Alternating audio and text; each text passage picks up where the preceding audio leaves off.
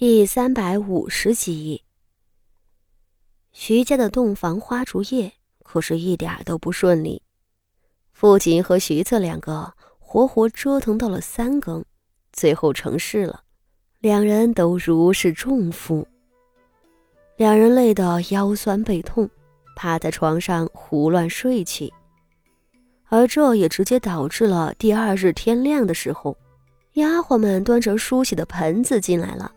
两人还在蒙头大睡，孙嫂子先吓了一跳，连忙冲上去摇着父亲一道：“大奶奶，大奶奶，您怎么还睡着啊？”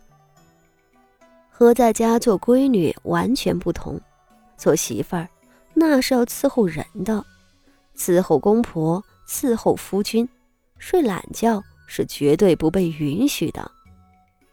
每日清晨，傅锦仪都应该自个儿先蹑手蹑脚地爬起来，把中衣穿好，再将自己的丈夫叫起来，伺候丈夫梳洗穿戴。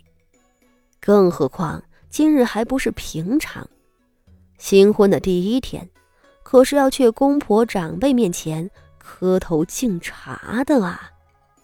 孙嫂子当然是急得火烧眉毛。傅锦衣睁开眼睛的时候，看见的就是一大群丫鬟焦灼的脸孔。他睡眼惺忪，还愣了一瞬，突然就一骨碌爬了起来。他想起来了，他已经是徐家的媳妇儿了。瞧着窗外亮堂堂的阳光，傅锦衣知道事情大条了，大惊失色之下。他一把抓起孙嫂子递过来的礼衣，套在身上，伸手去推徐策道：“徐策，徐策，你快醒醒啊！”傅锦仪一边穿衣服，一边手脚并用的叫徐策起床。然而，男人的起床气比女人更严重，又费了不知多大的力气，徐策才悠悠转醒。不必说。徐策一瞧外头的天色，和傅锦仪一样，吓得脸色发白。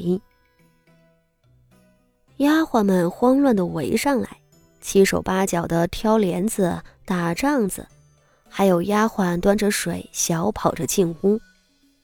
一个嬷嬷将床上渗血的帕子捞进一只赤红镶金的锦盒里，连恭喜的吉祥话都来不及说。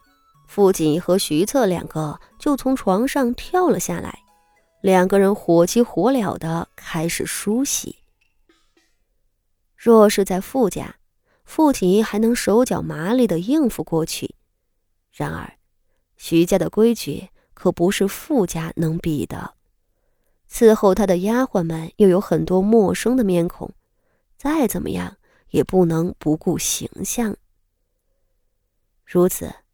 等两人狼狈不堪的往徐家太夫人的住处奔去时，已经是辰时过了一刻。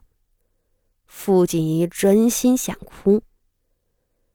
他此前担忧的是徐家对他处处刁难，几个庶子媳妇儿都不好相处，徐太夫人对徐策也很是冷漠。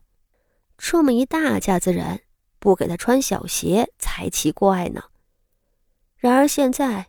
事实摆在面前，是他有错在先啊！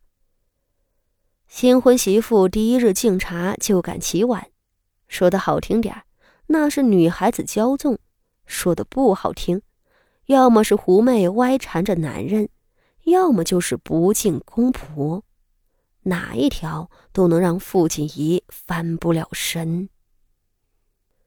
身边的徐策脸上也是愁云密布。显然没有什么好主意，两人一通狂奔，终于气喘吁吁到了地方。徐太夫人的住处还是皇后娘娘当年省亲时一道修建的，因后头开辟了一汪硕大的荷花池，故而取名福渠园。和书香传家的傅家不同，身为武将士族的徐家。园子修建的并不算精致，只是前头的朱红镇门和镇宅所用的一座座的貔貅，造得很是威武，远远看去恢宏的很。而此时，这种气势只能让傅锦仪越发紧张。来了来了，可是来了！外院的小丫鬟们显然是等候多时了，一瞧徐策夫妇，连忙都呼喊起来。为首的媳妇儿看着是个管事的，笑盈盈迎上来行了个礼，道：“太夫人可盼了好些时候呢。”傅锦仪简直想钻到地里去。对方如此说话，的确有些不客气，但却是自己理亏在先。傅锦仪一路小跑，慌张的跑进了太夫人的正房，刚进去。看都不看，就扑通一声跪倒在地。徐策在他身边一同跪了下去。屋子里有一瞬间的沉寂，然而下一瞬，一个清脆的女声就不合时宜的响了起来：“哎呦，才说起来，这不就来了？”女子的声音不单清脆，还透着几分娇媚。太夫人刚刚还念叨呢。傅锦衣不敢抬头，但他能分辨出这个声音是薛姨娘的。